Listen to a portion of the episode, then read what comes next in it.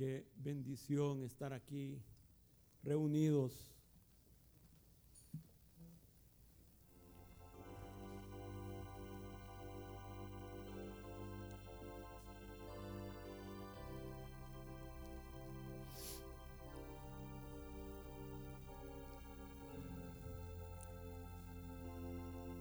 El año pasado, el 6 de noviembre, compartí un mensaje que se llamó Comprados por precio. Y yo quiero hacer un breve resumen de ese mensaje. Porque esta prédica es continuación de esa prédica.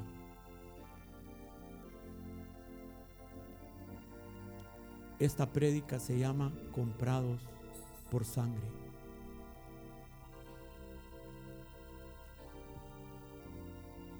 En esa prédica vimos, hermanos, cómo habíamos sido comprados por un alto precio, la sangre de Jesús. Su vida misma, su sangre misma fue recibida como la paga, como el precio por nuestro perdón, el precio por nuestra redención, el precio de nuestra paz con Dios, de nuestra bendición él es la causa y fuente de nuestras bendiciones. Porque en Él todas las promesas de Dios son sí y en Él amén. Y leímos en Isaías 53 lo que Él logró con su sacrificio. Cerré ese mensaje con algunas preguntas. Que habían estado en mi corazón por años.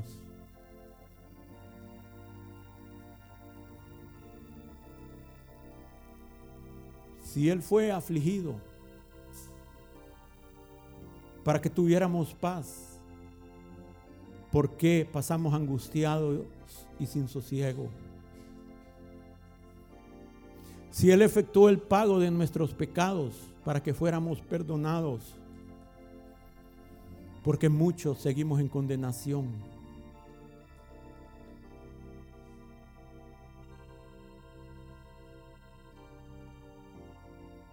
Si Él se hizo pobre, para que por su pobreza nosotros fuésemos enriquecidos, no solo espiritualmente. Porque muchas veces no se cubren las necesidades materiales y tampoco parecemos ser conscientes de las riquezas de su gloria.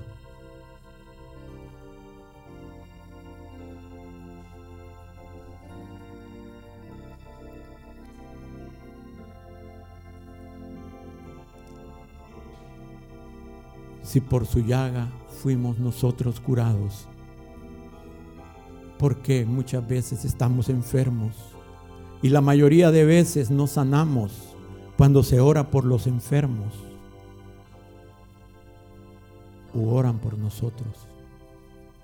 ¿Se acuerdan de ese mensaje, lo que estuvieron aquí?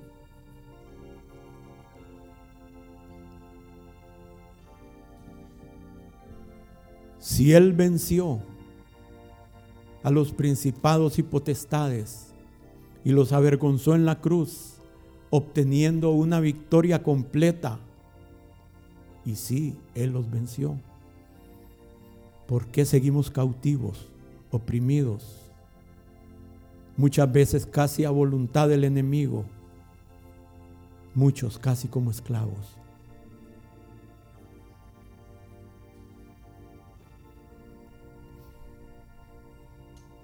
Y yo les compartí ese día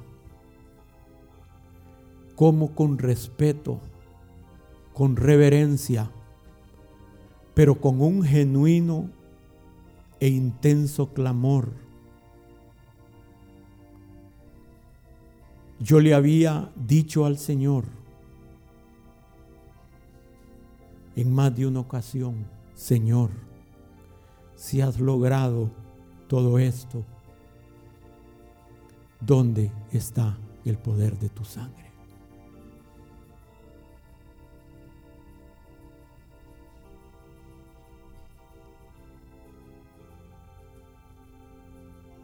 Casi bordeando la irreverencia, una pregunta así, pero una pregunta genuina, hermanos.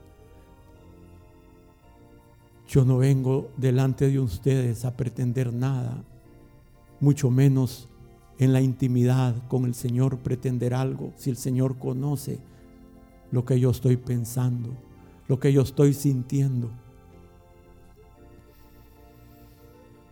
Cerré diciendo ese día que Dios quería volvernos a la posesión de nuestra herencia, la tierra de nuestros padres espirituales, esa tierra que conocieron los apóstoles, esa tierra que fluye leche y miel esa tierra de liberación, de sanidad, de poder que conocieron los apóstoles, nuestros padres. Hermanos, Jesús ya pagó el precio. Él ya tomó esa herencia de mano del enemigo con su espada y su arco. Él ya fue a la cruz. Él ya despojó a los principados y potestades. Nos toca a nosotros como le tocó a la descendencia de Israel conquistar esa tierra. Tenemos el título, pero nos falta la posesión. Dios les dijo, tuya es la tierra, poséela ya. Pero son dos cosas diferentes. Una cosa es que Dios le dé algo y otra cosa es que usted lo posea.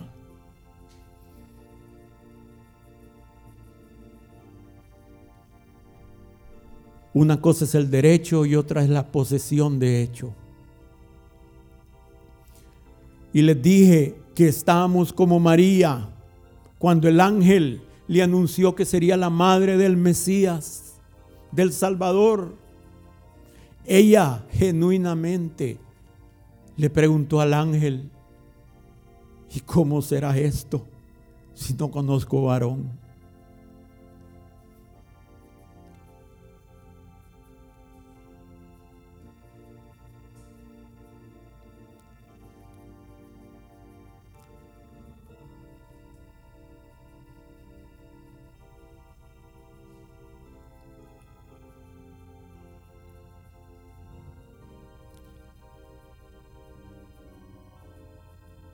Hace como ocho meses, un martes en la mañana. Terminó la reunión del martes. Y ya cuando nos íbamos, la pastora estaba ahí, Meli, la pastora Meli estaba ahí. Yo estaba ahí por donde está Ramón. Y no sé, empezamos a hablar, yo desde allá y ella allí. Mi familia estaba ahí. Y de repente ella me dijo, tengo una palabra del Señor para vos. Y me dice, el Señor quiere darte tal y tal herencia. Tómala. Él ya pagó el precio de su mano con su arco y con sus, su espada. Tómala. Y las palabras que ella me dijo, el Señor a través de los años me ha dado esa palabra, pero era la primera vez que yo sentía que el Señor me estaba diciendo, es tiempo, tómala. Yo siempre había pensado, bueno, será que cuando esté en el cielo, que tómala. Hermanos, y después oramos, oramos. Pero yo me fui a mi casa, yo desconcertado, yo esos meses le he dicho, Señor, Tú no estás jugando. Y tú eres fiel y verdadero. Y creo que yo no estoy jugando tampoco. Pero Señor, honestamente, no sé cómo tomarla. No tengo la menor idea. No sé cómo tomar esa herencia. Y le he estado preguntando al Señor.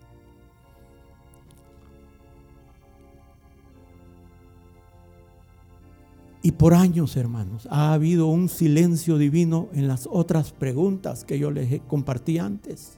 Señor, ¿dónde está el poder de tu sangre? Hasta ahora. creo que el Señor en su misericordia nos está dando algunas respuestas. Por años solo había habido un silencio divino. Hasta ahora. Creo que el Señor nos podría estar dando las claves para que los beneficios que el Señor logró con su sacrificio en el Calvario se vuelvan una realidad en nuestra vida se vuelvan propios. Nos apropiemos de esa herencia que Él ya conquistó en la cruz del Calvario para nosotros. Y alto precio que pagó. Por tanto, no debemos de menospreciar lo que al Señor le costó tanto. Amén.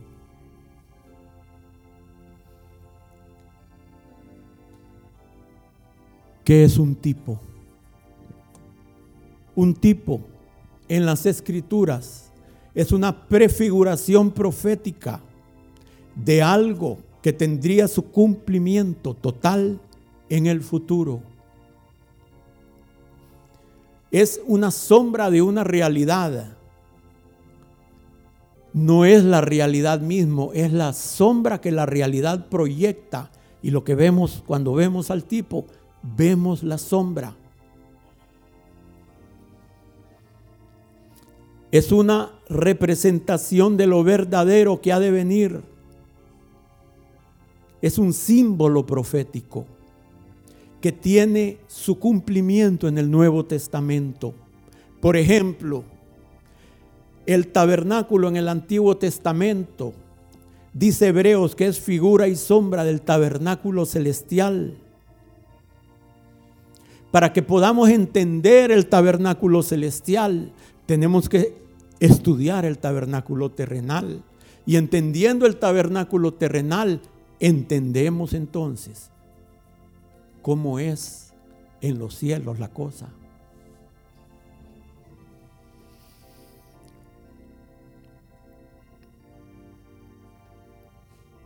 Entonces, Dios nos da las figuras y los tipos una, para que podamos entender y comprender. Y segundo, para que esperemos el cumplimiento de lo verdadero. Hay muchos tipos o figuras en el Antiguo Testamento que nos muestran o nos hablan del sacrificio del Señor en la cruz. Son símbolos, son sombras, representaciones proféticas del sacrificio del Señor en la cruz. Pero hay dos especialmente importantes y son la celebración de la Pascua y el día de la expiación.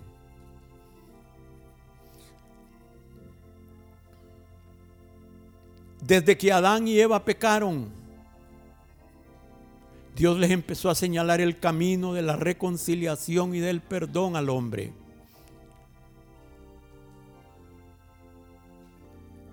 Cuando ellos pecaron, dice que tomaron hojas de higuera, hermanos.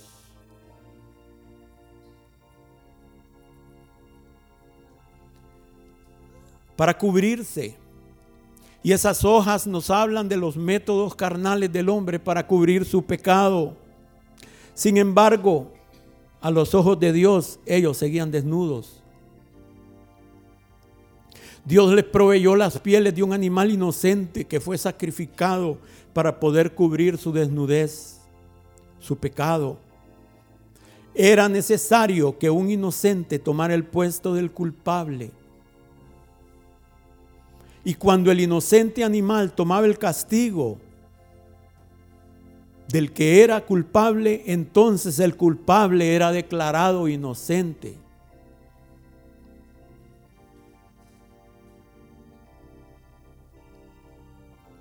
¿Por qué era necesario esto?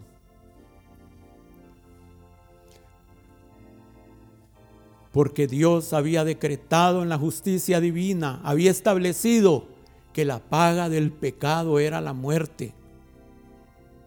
Esa es la única recompensa que el pecado nos da, hermanos, muerte, separación del que es la vida. Y Dios le dijo a Adán y a Eva, ciertamente, sin duda, del día que del comas, morirás. Y desde ese día que ellos comieron, Adán se volvió un hombre mortal. Él fue separado de Dios. De esa comunión con Dios, la muerte es separación. Y ese día la muerte y el pecado con todas sus consecuencias entraron al hombre y a los que serían su descendencia y a la creación que había sido puesto bajo el dominio del hombre.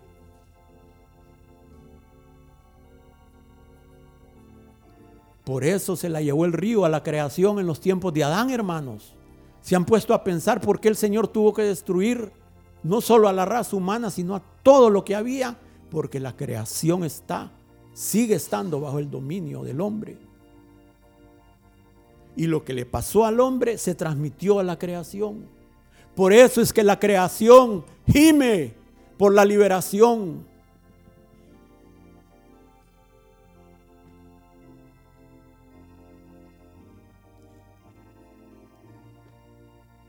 Y es a través de los sacrificios que Dios proveyó a los hombres y a las mujeres de fe y a su descendencia de un medio para que la justicia de Dios fuera satisfecha.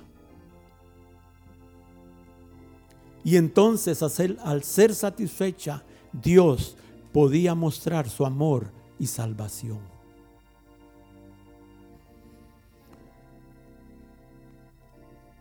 Y su salvación y perdón, hermanos, son un regalo.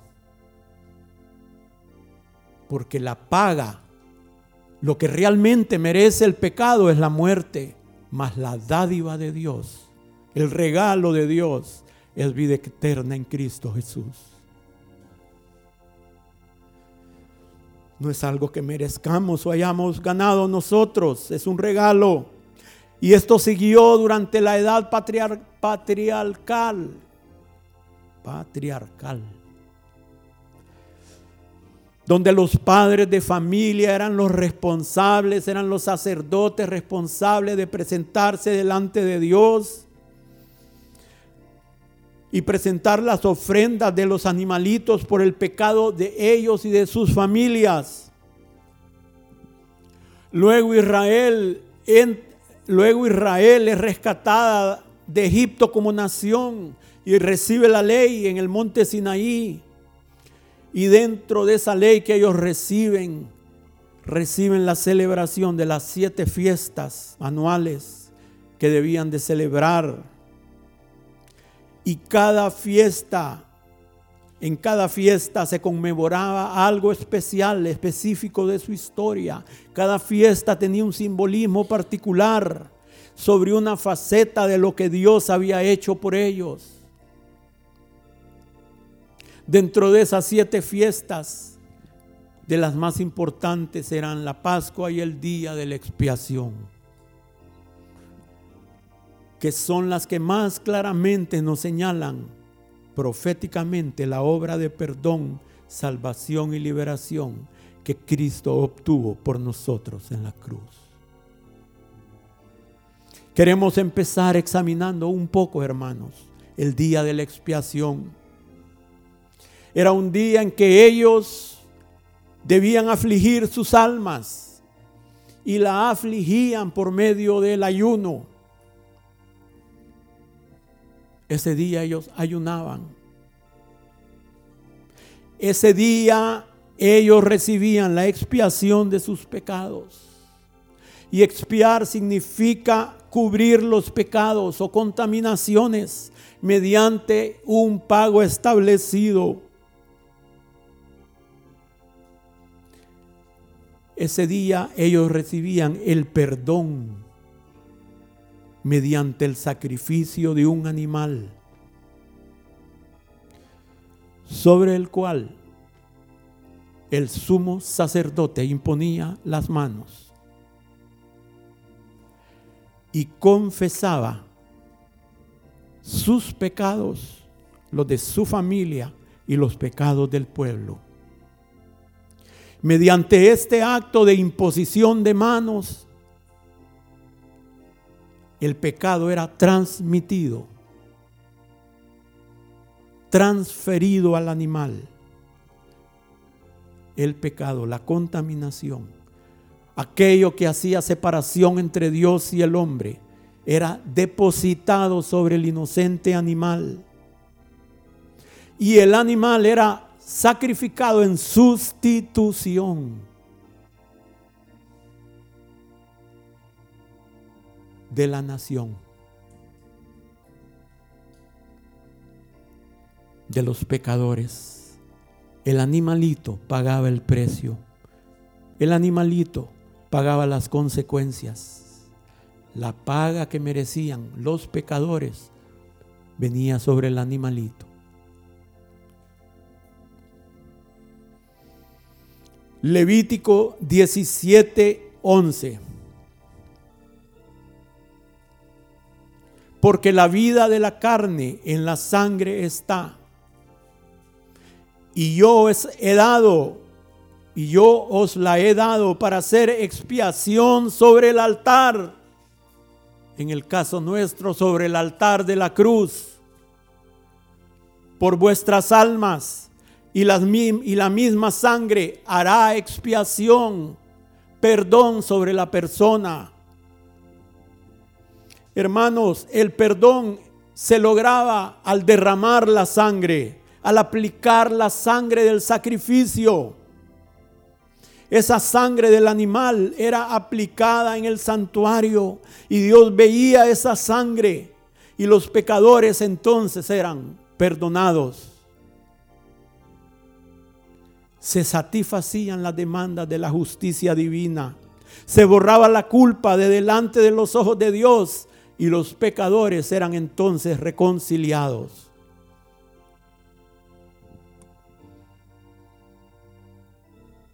Eso es exactamente lo que hizo nuestro Señor. Escuchen.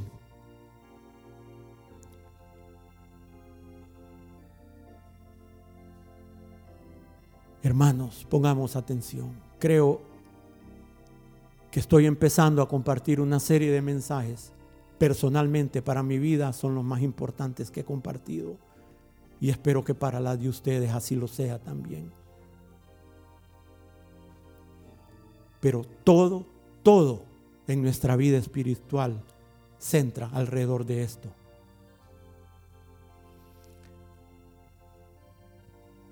Hay cosas que nuestra mente finita no logra entender completamente pero no importa, hermanos, no necesitamos entender todo, lo que necesitamos es creer.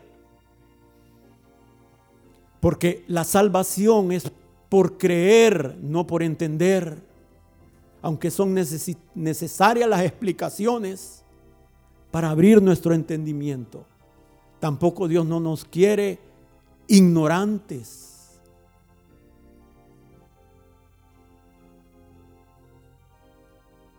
Jesús, nacido de mujer, completamente hombre, pero sin el pecado del hombre, ya que también tenía la naturaleza divina.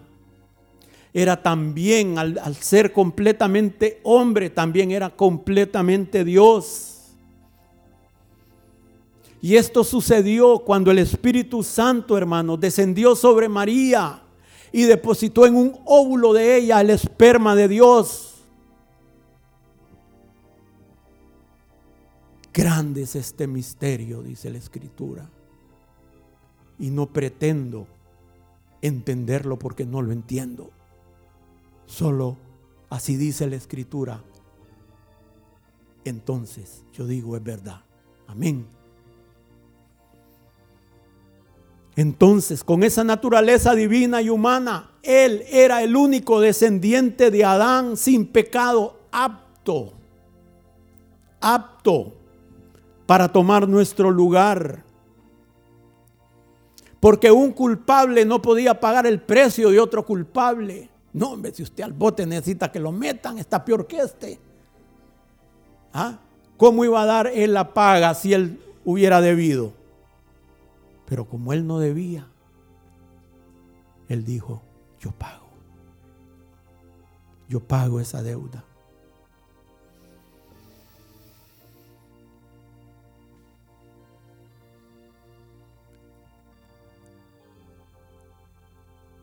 Él obtuvo por nosotros no un perdón temporal como lo obtenían los sacrificios del Antiguo Testamento, que en el Antiguo Testamento era de año con año. Ese perdón solo duraba, hermanos, un año. Para nosotros, hermanos, si cuidamos esta salvación, es para toda esta vida y la eternidad.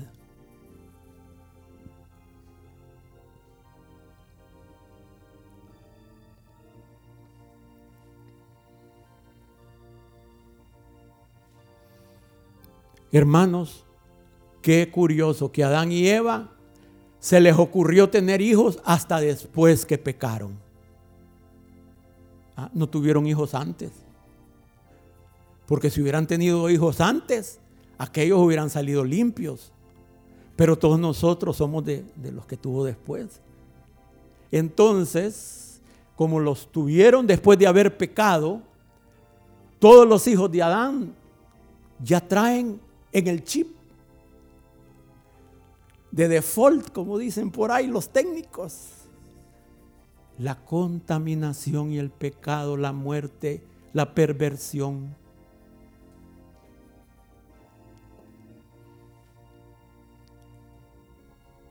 La desobediencia. Y de ahí emanan todos los males del hombre, hermanos, las miserias humanas, la enfermedad, todas las miserias. De ahí vienen del pecado porque la paga del pecado es muerte. El egoísmo, la perversión, la falta de misericordia, la enfermedad.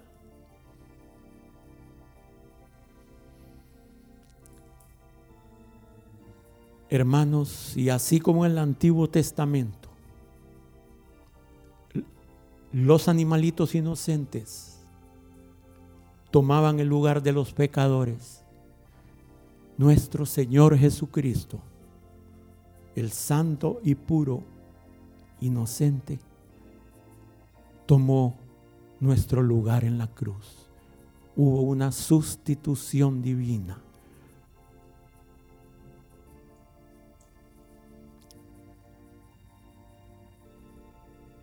El inocente tomó nuestro lugar para que los pecadores pudieran tomar el lugar del inocente.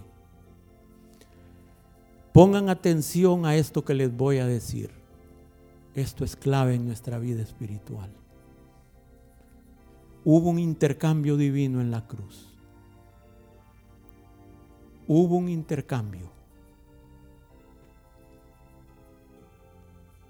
Escuchen. Todo el mal que por justicia nosotros merecíamos por causa del pecado, cayó sobre Jesús para que todo el bien que Jesús merecía por su vida obediente y santa sin ningún tipo de pecado viniera sobre nosotros.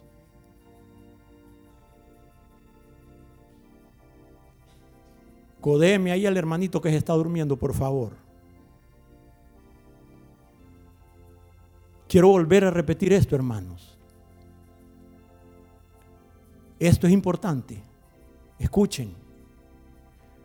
Todo el mal que por justicia de Dios nosotros merecíamos por causa del pecado cayó sobre Jesús para que todo el bien que Jesús merecía viniera sobre nosotros.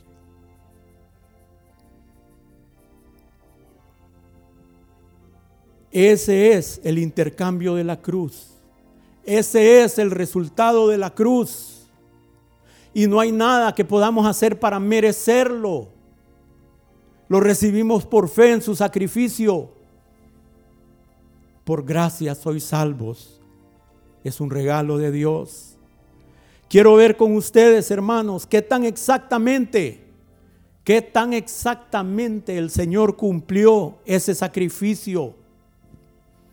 Todo lo profetizado, tanto en las sombras y tipos como en la escritura, fue cumplido completamente.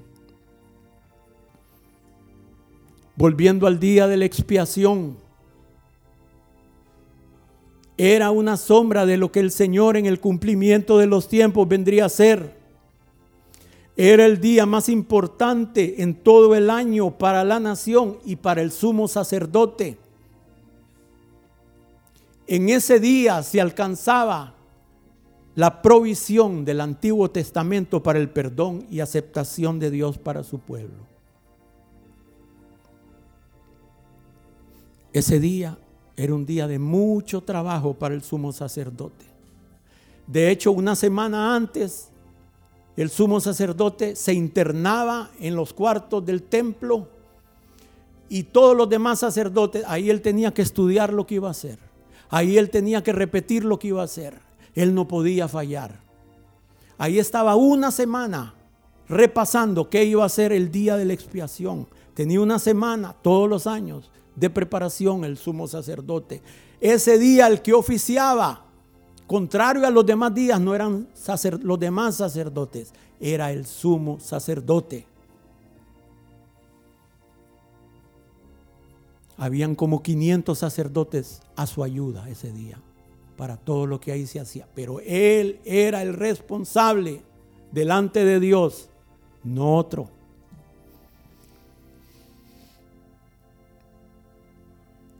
Él entraba en el lugar santísimo. Ese era el día que él entraba en el lugar santísimo. Ese día él no entraba con sus vestiduras hermosas y doradas. Él no entraba como príncipe. Él no entraba como el novio de Jehová, sino como un, con un sencillo vestido de lino blanco que simbolizaba pureza. Ese día era un día de humillación, no de exaltación. Entraba humilde, suplicante, sin justicia propia, sin adornos, sin belleza.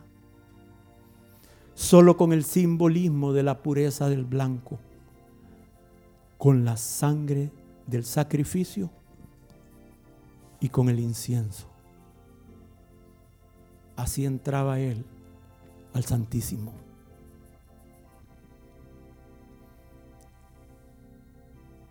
Sus vestiduras doradas solo las usaba cuando entraba al lugar santo, no al lugar santísimo.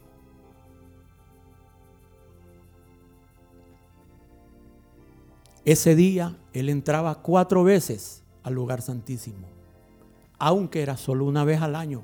Por eso dice Hebreos, y entra una vez al año, pero ese día entraba cuatro veces.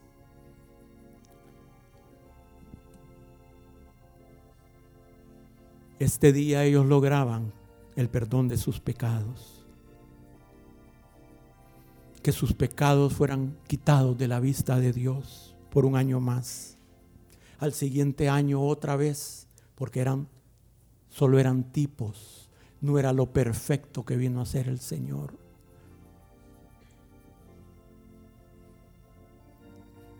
Y todo esto era símbolo, símbolo, sombra de lo que había de venir.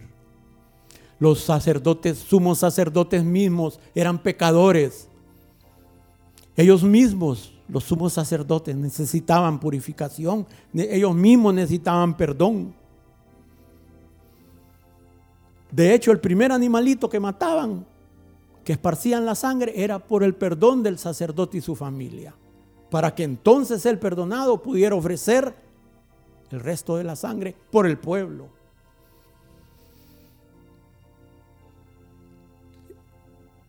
En cambio, Cristo, hermanos, se presentó él mismo a oficiar como nuestro sumo sacerdote,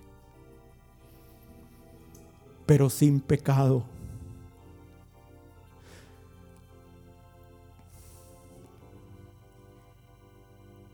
Y la ofrenda que ofreció no fue la de un animal, sino fue la de su propia vida.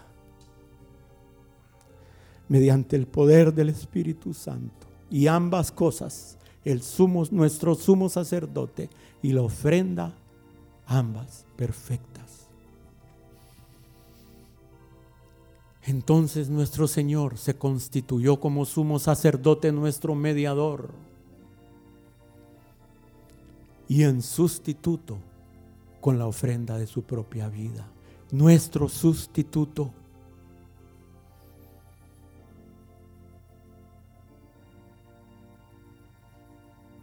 La ofrenda de la vida y la sangre del Señor, su muerte y resurrección fue y es completa, perfecta, suficiente, total y final no más sacrificios por el pecado ya son necesarios. Hebreos 10, 14 dice, porque con una sola ofrenda hizo perfectos para siempre a los santificados. Hermanos, ese día de la expiación habían diferentes aspectos, eventos, simbolismos Y aunque eran diferentes cosas las que se hacían, sin embargo, todo era considerado como un todo, como un único sacrificio para la expiación.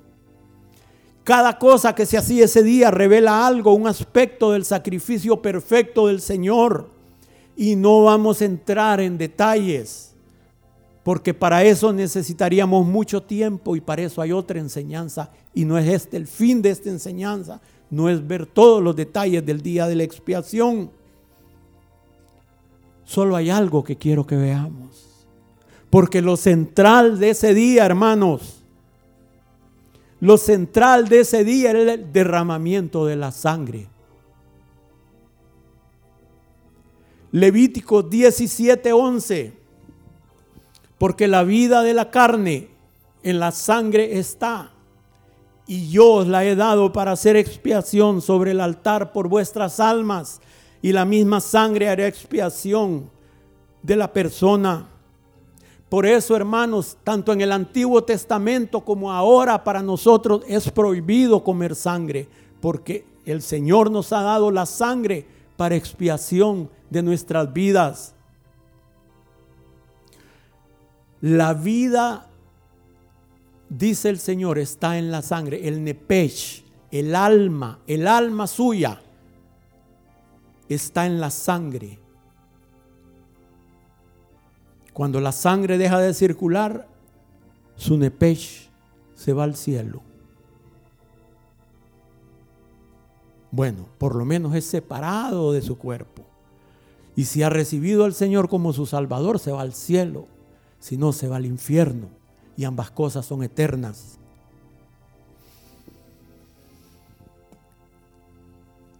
Hermanos, aunque se hacían muchas cosas ese día de la expiación, pero lo central, lo central es esto que vamos a leer. Levítico 16, 14. Tomarás luego de la sangre del becerro y la rociará con su dedo hacia el propiciatorio al lado oriental. Hacia el propiciatorio esparcirá con su dedo siete veces de aquella sangre. Después degollará al macho cabrío en expiación por el pecado del pueblo y llevará la sangre detrás del velo adentro y hará de la sangre como hizo con la sangre del becerro. como hizo?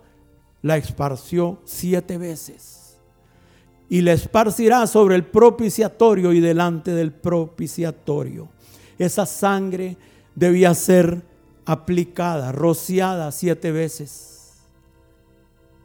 La sangre era esparcida hacia el propiciatorio. El propiciatorio estaba en el lugar santísimo, donde estaba la misma presencia de Dios. El lugar de la misericordia. Y en ese momento en que esa sangre era rociada.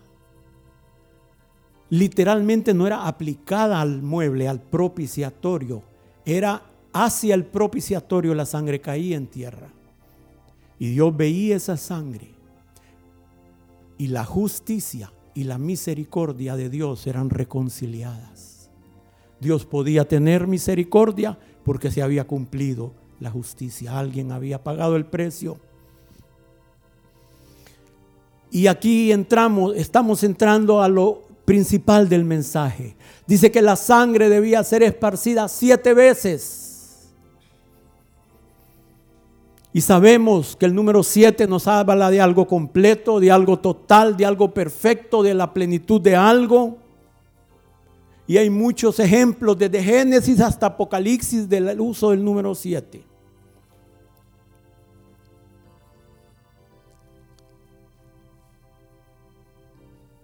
Pero aquí estos versículos de Levítico nos hablan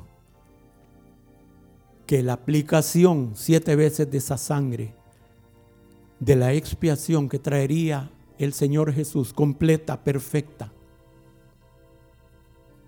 en el caso de ellos por un año, en el caso nuestro, si cuidamos esa salvación para la eternidad. Quiero ver con ustedes Pónganse un minuto de pie, por favor. Esto es importante, hermanos. No estamos jugando.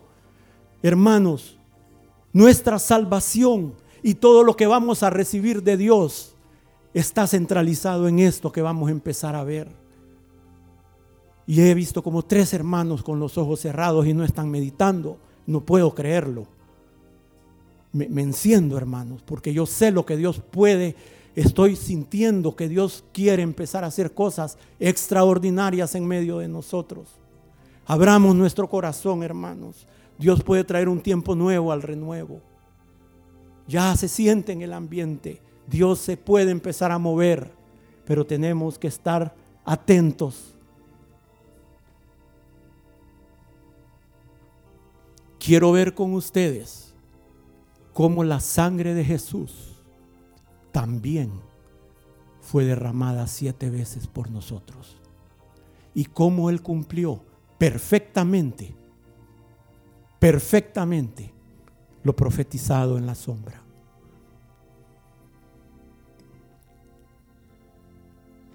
El primer derramamiento de la sangre de Jesús.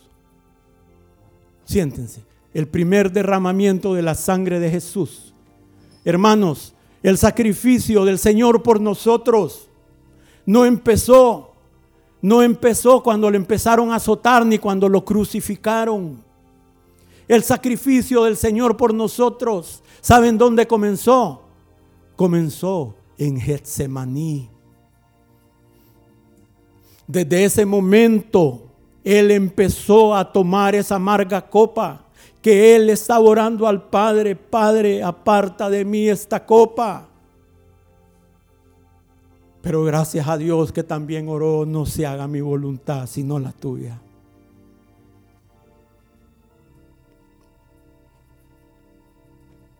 Y ahí en Getsemaní, hermanos, él entró en agonía. Ahí él empezó a ganar la victoria por nosotros. Dice el diccionario que agonía es una lucha, es una aflicción, es una angustia, es una congoja extrema. Es un estado que precede a la muerte, así lo define el diccionario. Ahí empezó su sacrificio por nosotros al considerar su sufrimiento físico, su sufrimiento emocional y su sufrimiento espiritual, lo que a él esperaba al convertirse y llevar sobre sus hombros y vida el peso y las consecuencias de cada pecado de los hijos de Adán.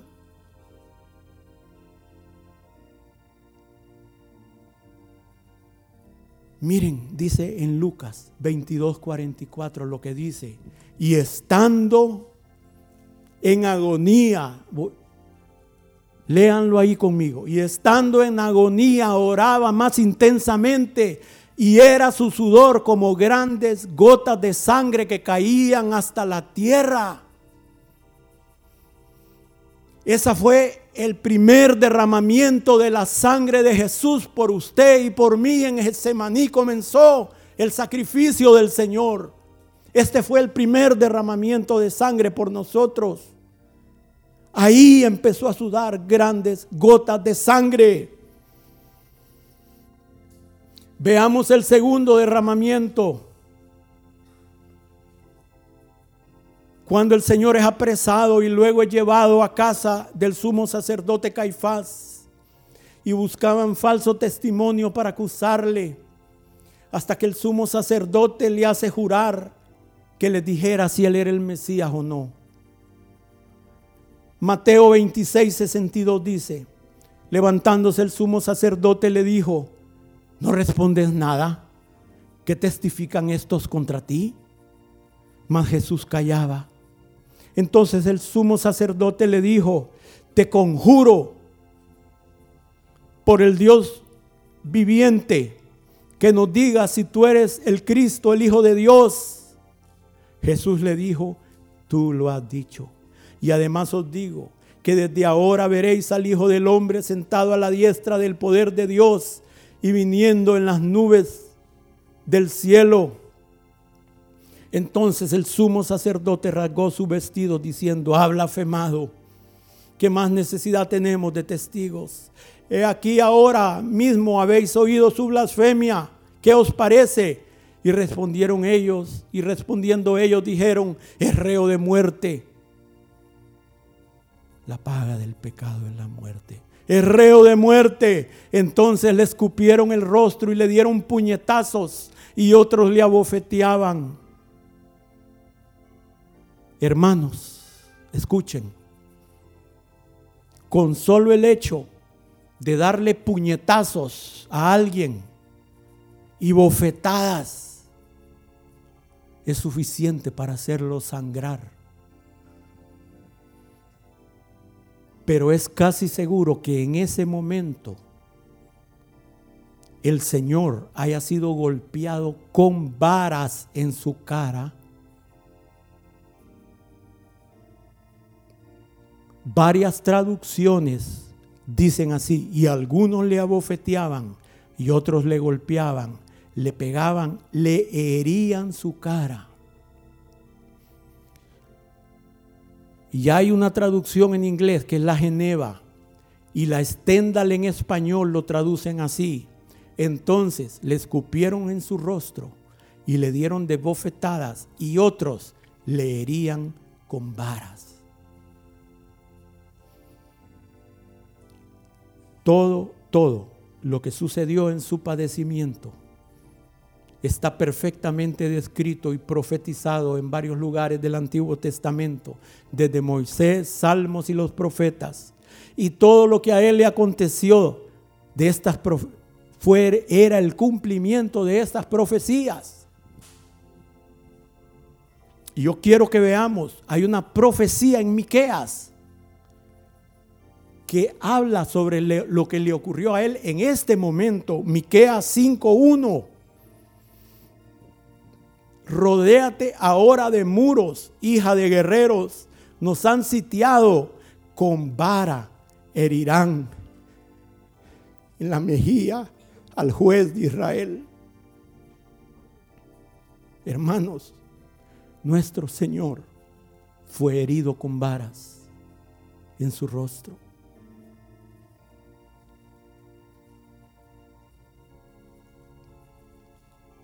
Y aquí tenemos el segundo derramamiento de sangre.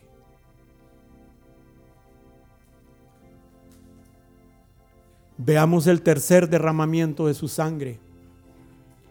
Lo vemos cuando Poncio Pilato fue persuadido por la multitud y los sacerdotes y finalmente decidió que fuera crucificado. Mateo 26, 27 dice, entonces le soltó a Barrabás y habiendo azotado a Jesús, le entregó para ser crucificado. Hermanos, los azotes romanos eran instrumentos de tortura. Tenían un mango y varios látigos saliendo de ese mango y en cada látigo habían pedazos de hueso y metal incrustados. Y con eso azotaban el hombro, las piernas y los brazos y la espalda del delincuente. Y esto cada vez que lo golpeaban arrancaba carne. Aquí tenemos, hermanos.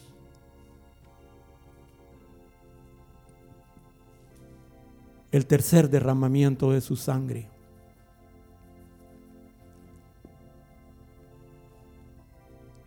Veamos el cuarto derramamiento. Y como vemos, hay muchas cosas que no aparecen detalladas en el Nuevo Testamento, sí aparecen en los salmos, sí aparecen en los profetas.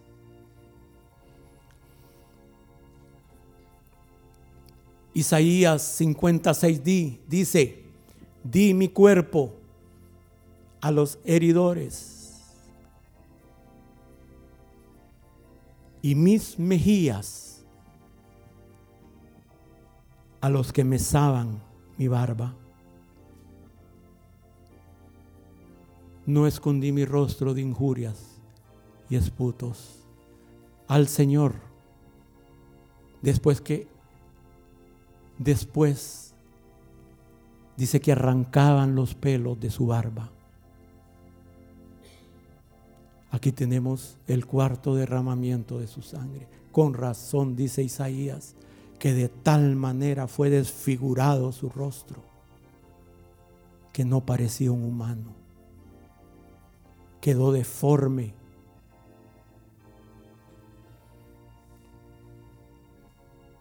El quinto derramamiento, Mateo 27, 28, y desnudándole, le echaron encima un manto de escarlata y pusieron sobre su cabeza una corona tejida de espinas y una caña en su mano derecha e hincando la rodilla delante de él escarnecían diciendo, salve rey de los judíos. Y escupiéndole tomaban la caña y le golpeaban la cabeza. Hermanos, aquí tenemos a los soldados romanos burlándose, poniendo sobre él un manto púrpura, un manto escarlata si éste dice que es rey de los judíos, vistámoslo como un rey. Y si éste dice que es rey, pongámosle una corona.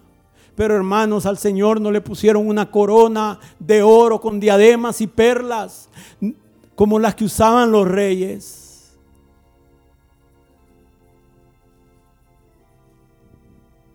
Ni una corona de laurel como la que usaban los emperadores le pusieron una corona con unas largas y puntiagudas espinas. Y cada vez que golpeaban su cabeza, hermanos, la sangre salía profusamente de su rostro.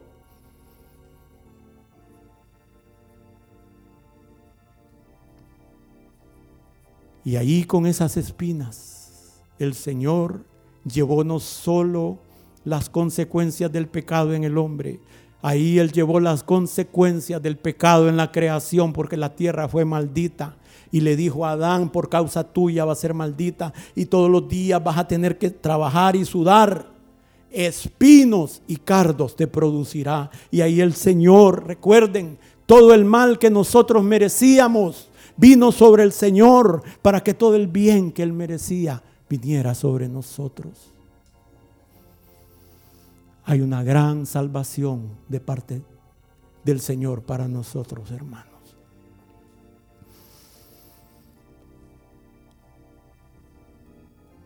Isaías 52, 14. Cómo se asombraron de ti muchos. De tal manera fue desfigurado de los hombres su parecer.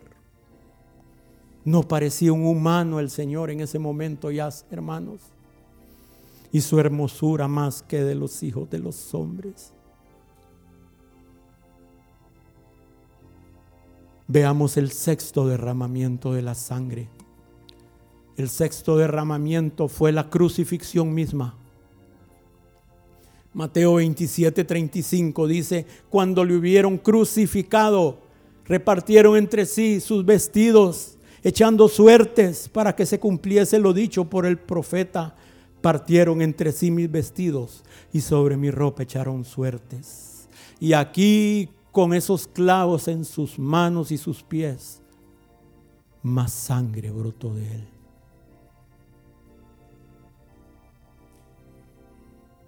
Quiero que veamos el séptimo y último derramamiento de su sangre. Juan 19, 31. Entonces los judíos, por cuanto era la preparación de la Pascua, a fin de que los cuerpos no quedasen en la cruz en el día de reposo, pues aquel día de reposo era de gran solemnidad, rogaron a Pilato que se les quebrasen las piernas y fuesen quitados de allí. Vinieron pues los soldados y quebraron las piernas al primero y asimismo al otro, que había sido crucificado con él. Mas cuando llegaron a Jesús, como le vieron ya muerto, no le quebraron las piernas. Pero uno de los soldados le abrió el costado con una lanza y al instante salió sangre y agua. Y el que lo vio da testimonio y su testimonio es verdadero y sabe que dice verdad para que vosotros también creáis. Porque estas cosas sucedieron para que se cumpliese la escritura. No será quebrado hueso suyo. Y también otra escritura dice, mirarán al que tras pasaron. Aquí, como tenían que quitar los cuerpos de la cruz porque iban a hacer una gran celebración ellos. Y no debían de quedar esos cuerpos porque entonces dice el Antiguo Testamento que si quedaban sobre el madero la tierra era contaminada. Entonces como ellos querían estar limpios para su celebración, había que quitarlos de ahí. Entonces era necesario que los condenados murieran para quitarlos de la cruz. No podían quedar ahí cuando el sol se empezaba a poner a esconder. Entonces, como el tiempo de su sufrimiento iba a ser acortado, según Edershin, entonces, como compensación por eso, se les quebraban las piernas con un garrote o con un martillo.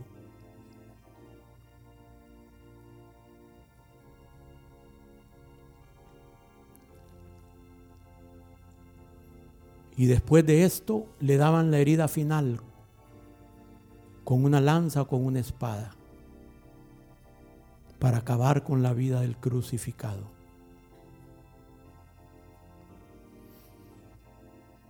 Y así, hermanos, fue cumplido perfectamente los siete derramamientos que la ley de Dios exigía. Así fueron cumplidos en nuestro Señor. Así de exacto, así de completo, así de total, así de perfecto.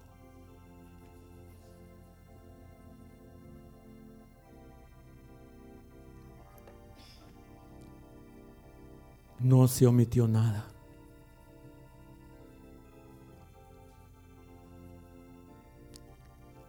No se omitió nada. Nepesh, la ley que decía ojo por ojo, diente por diente, vida por vida, Nepesh por Nepesh, la vida misma del Hijo de Dios fue dada en la cruz, fue derramada por nosotros en la cruz del Calvario para darnos una completa y total salvación.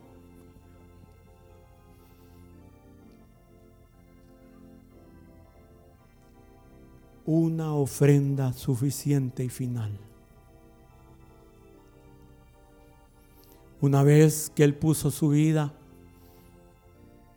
el velo del templo se rasgó, el camino nuevo se abrió para la raza humana. Los hijos de Adán habían sido redimidos.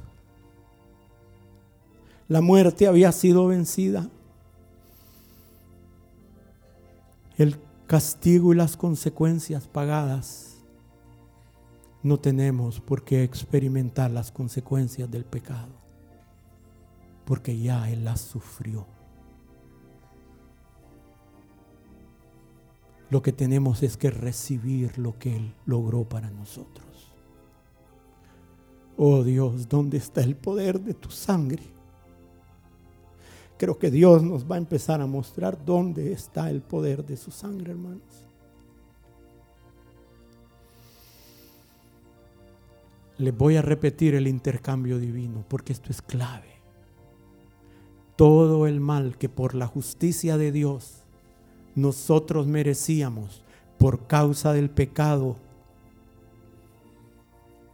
cayó sobre Jesús para que todo el bien que Jesús merecía por su vida obediente, santa, sin ningún tipo de pecado, viniera sobre nosotros.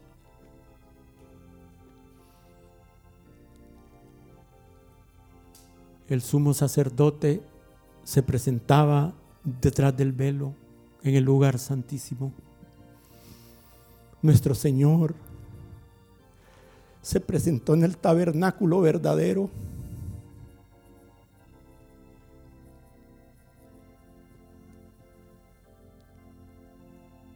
Con el incienso de su intercesión y con su vida misma como sacrificio se presentó delante del Padre y le enseñó sus manos, sus pies, su cuerpo llagado. Le dijo, Padre, mi sangre fue derramada siete veces.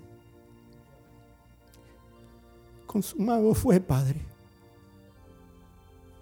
Y el Padre le dijo, acepto sacrificio. Consumado es.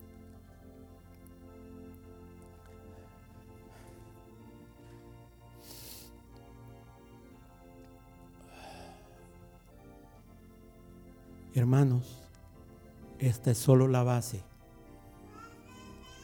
para lo que quiero empezar a compartir con ustedes en la siguiente prédica.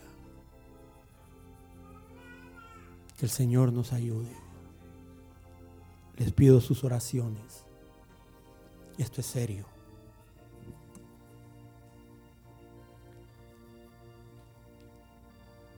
Hay muchos interesados que no se comparta esto. Les pido sus oraciones. Como decía Pablo, que comparta como debo de compartir. Hay mucho que está en juego, hermanos. Mucho. Dios quiere enriquecernos con todo lo que logró en su salvación. Y normalmente cuando pensamos en la salvación, solo pensamos en el perdón de los pecados y en la vida eterna.